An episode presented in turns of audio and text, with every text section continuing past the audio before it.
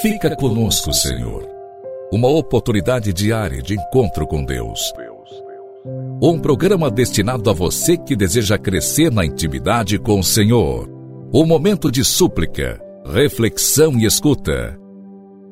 Fica conosco, Senhor. Apresentação: Padre Gilson Jardine.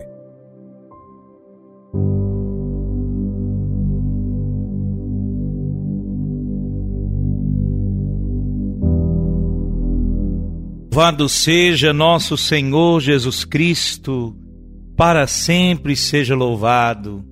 Querido amigo, que a alegria do Natal do Senhor alcance o seu coração.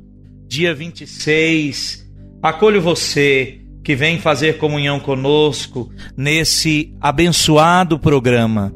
Muito me alegro em podermos partilhar esse tempo de graça. Hoje a igreja celebra a memória, a festa de Santo Estevão, o primeiro mártir cristão. Que a graça de Deus nos permita, a exemplo de Santo Estevão, viver bem, de maneira autêntica, a nossa fé.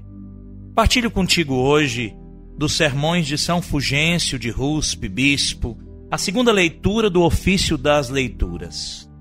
Ontem celebrávamos o nascimento temporal do nosso Rei Eterno. Hoje, celebramos o martírio triunfal de seu soldado. Ontem, o nosso Rei, revestido de nossa carne e saindo da morada de um seio virginal, dignou-se visitar o mundo. Hoje, o soldado, deixando a tenda de seu corpo, parte vitorioso para o céu. O nosso Rei, o Altíssimo, veio por nós na humildade, mas não pôde vir de mãos vazias. Trouxe para seus soldados um grande dom, que não apenas os enriqueceu imensamente, mas deu-lhes uma força invencível no combate. Trouxe o dom da caridade, que leva os homens à comunhão com Deus. Ao repartir tão liberalmente o que trouxera, nem por isso ficou mais pobre, enriquecendo de modo admirável a pobreza dos seus fiéis. Ele conservou a plenitude dos seus tesouros inesgotáveis. Assim, a caridade que fez Cristo descer do céu à terra, elevou Estevão da terra ao céu. A caridade de que o rei dera o exemplo, logo refugiu no soldado.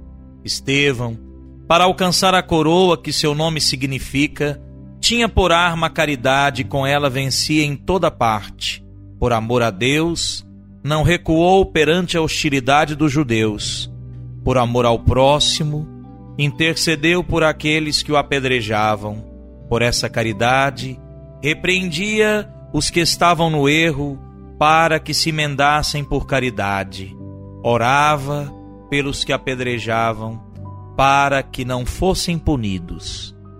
Fortificado pela caridade, venceu Saulo, enfurecido e cruel, e mereceu ter como companheiro no céu aquele que tivera como perseguidor na terra. Sua santa e incansável caridade queria conquistar pela oração a quem não pudera converter pelas admoestações. E agora, Paulo se alegra com Estevão. Com Estevão flui na glória de Cristo. Com Estevão exulta. Com Estevão reina. Aonde Estevão chegou primeiro, martirizado pelas pedras de Paulo, chegou depois Paulo, ajudado pelas orações de Estevão.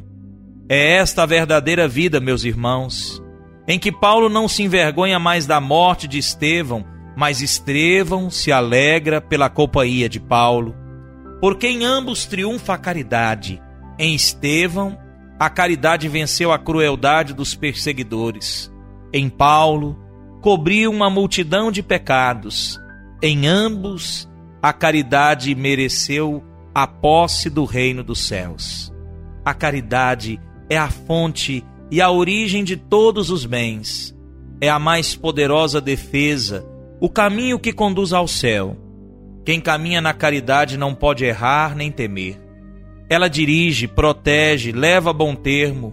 Portanto, meus irmãos, já que o Cristo nos deu a escada da caridade, pela qual todo cristão pode subir ao céu, conservai fielmente a caridade verdadeira, exercitai-a uns para com os outros, e subindo por ela, progredi sempre mais no caminho da perfeição. Que texto maravilhoso esse que nos é apresentado e que nos ajuda nesse tempo de graça, o Natal do Senhor, celebrando essa festa do primeiro mártir, não só refletir, mas desejar essa caridade sublime, dom de Deus a nós, que o Cristo nos comunica e que nós queremos exercitar cada vez mais. A você, querido irmão, minha bênção, desejo que essa caridade que vem do Senhor alcance o seu coração, mova os seus sentimentos, os seus pensamentos, conduza todo o seu ser. E assim poderemos juntos gozar da glória do céu, como Estevão e Paulo assim o fazem. A você, minha bênção, e um forte abraço. Que o Natal do Senhor seja para ti motivo de esperança e de verdadeira vida. O Senhor te abençoe em nome do Pai, do Filho e do Espírito Santo. Amém. Até amanhã, com a graça de Deus.